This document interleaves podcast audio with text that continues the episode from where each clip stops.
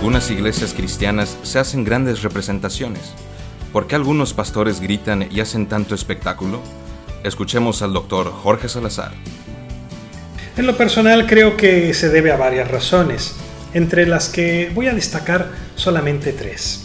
En primer lugar, es posible que esos pastores que hacen tanto espectáculo así hayan sido enseñados. Seguramente crecieron bajo la influencia de otro pastor que hacía precisamente esas cosas, y eso es lo que el discípulo va a repetir. En este sentido, no creo que sea tanto una cuestión de personalidad como algo aprendido. Si el pastor creció en una iglesia en la que le gritaban a Dios y empujaban a las personas, seguramente él orará gritándole a Dios y empujando a las personas. La segunda razón por la que creo que estas cosas ocurren es porque les resulta más fácil hacer espectáculo que el diligente y cuidadoso estudio de la palabra de Dios.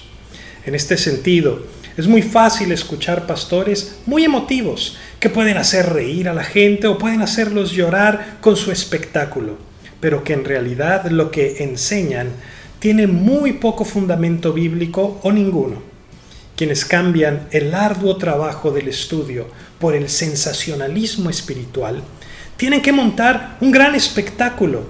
¿Para qué? Para hacer creer a la gente que ellos tienen una conexión única con Dios, una revelación que nadie más posee.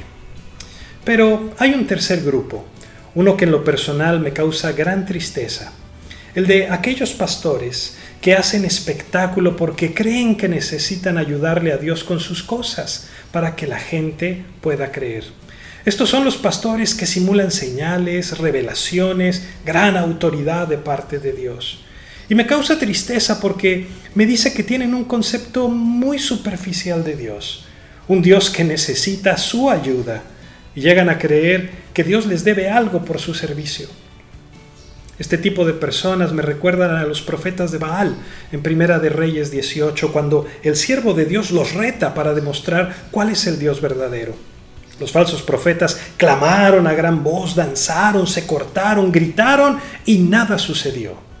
Pero cuando Elías, el profeta de Dios, hizo una sencilla oración, Dios respondió manifestando su poder ante todo el pueblo no depende del espectáculo, los gritos o los solemnes y mustios que podamos ser, sino que depende de Dios y que lo honremos como Él quiere ser honrado y no como nosotros queramos, sino como Él nos lo ha dicho en su palabra.